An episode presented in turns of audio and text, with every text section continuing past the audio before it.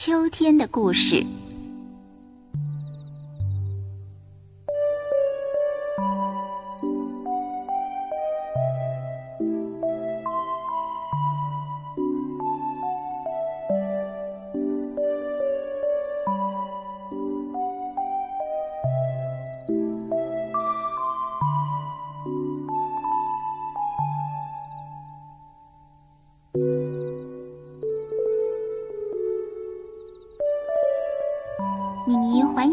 森林的计划才刚刚开始，他的新朋友小蚱蜢吉里一不小心就被乌秋抓走了。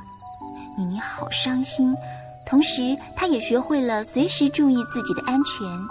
现在她已经拜访过森林里的各种树木，也认识了许多小昆虫、小动物。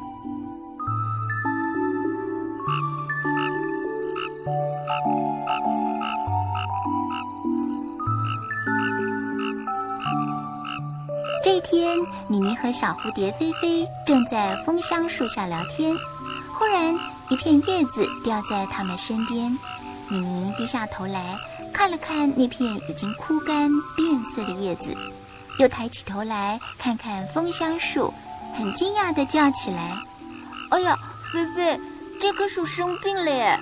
你看，它所有的叶子都变色了。”真的耶！小蝴蝶菲菲张开翅膀，飞上高高的树枝，仔细地看着变成金黄的枫叶。这时候，一阵凉凉的风吹来，吹动了枫香的枝干，有上百片的叶子离开树枝，随着风到处飘散，洒了一地。一片火红的叶子正好落在妮妮的脸上，她担心极了。啊，这棵树的叶子已经掉了一大半，我想它可能快死了。菲菲，我们得想想法子救救它呀。好啊，可是有什么法子可以救它呢？我我不知道。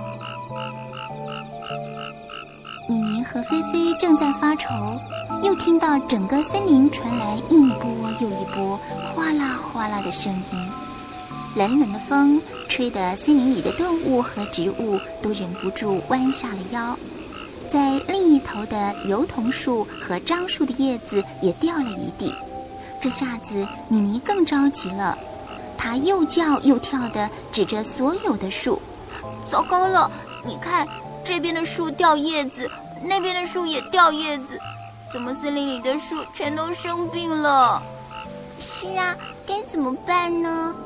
达达森林快要变成光秃秃的森林了。小蝴蝶菲菲也是第一次见到这种情形，她和妮妮一样的着急。这时候，妮妮想起她那有学问的好朋友太阳先生。菲菲，太阳先生一定会有办法的，我们一起去问他。于是，小青蛙妮妮和小蝴蝶菲菲抬起头来，拉长脖子往天空拼命的大喊：“太阳先生，太阳先生，快来救救达达森林啊！”可是，他们喊了半天，太阳先生却一直不回答。太阳先生，你在哪儿？快来呀！哎呦，天哪！是谁在那儿鬼叫鬼叫的？最近工作时间已经慢慢减少的太阳先生，懒洋洋地从云彩妹妹背后露出半个脸来。他眯起眼睛往下看，只觉得眼前白花花的一片，什么也看不清楚，只好弯下腰来，要把吵醒他的人看个清楚。他的光线一下子变得又热又刺眼。哎呀，太阳先生！是我妮妮啦，你别靠得那么近，热死我们了呀！是啊，你一会儿冷一会儿热，连我们都要生病了啦。菲菲张开薄薄的翅膀，一面挡住强烈的太阳光，一面抱怨着。太阳先生很不好意思的摸摸头，笑着说：“ 对不起了，哈哈，呃，可是你们也不能怪我啊。”秋天的阳光本来就是这样的嘛。啊，对了，你们大吼大叫的叫我，有什么事吗？当然有啊！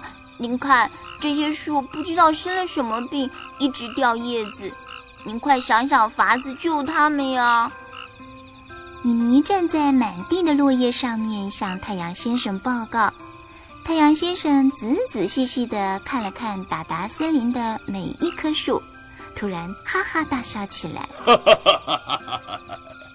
妮妮、菲菲呀，瞧你们紧张成那个样子！我告诉你们，树会掉叶子是自然现象，没什么关系的啦。没关系？怎么可能？树如果没有生病，怎么会掉叶子呢？因为它们的叶子老了，不能呼吸，不能行光合作用，当然就往下掉了。可是，怎么会一下子老这么多？叶子都快掉光了呢。妮妮看着满地的落叶，达达森林好像铺上一层厚厚的棉被。太阳先生伸了伸懒腰，告诉妮妮和菲菲：“哎呀，哎，因为呀，现在是秋天，再过不久冬天就要来了，树木会在冬天的寒流来以前把叶子都掉光。”免得啊受到寒流的侵袭，也可以减少水分的蒸发。啊，是这样的呀！所有的树都会这么做吗？菲菲一面问，一面拍着翅膀，在树和树的中间飞来飞去。不一定哦，你们看，现在掉下来的叶子，是不是都是宽宽大大的？妮妮马上低下头，仔细的看着地上的叶子，果然都是一些又宽又大的叶片。这时候，他突然发现身边有一棵二叶松，竟然还是满树绿油油的针叶。他指着松树问太阳先生：“这种树会掉叶子吗？”“会呀，只是啊，它们是慢慢的掉。”不会一下子掉光所有的叶子，为什么呢？因为它的树叶形状像针一样，不容易散发水分，而且它的叶子上有一层蜡纸保护，不怕寒流侵袭。米妮盯着二叶松的针状叶，看了好一会儿，果然发现上面有一层光光亮亮的东西。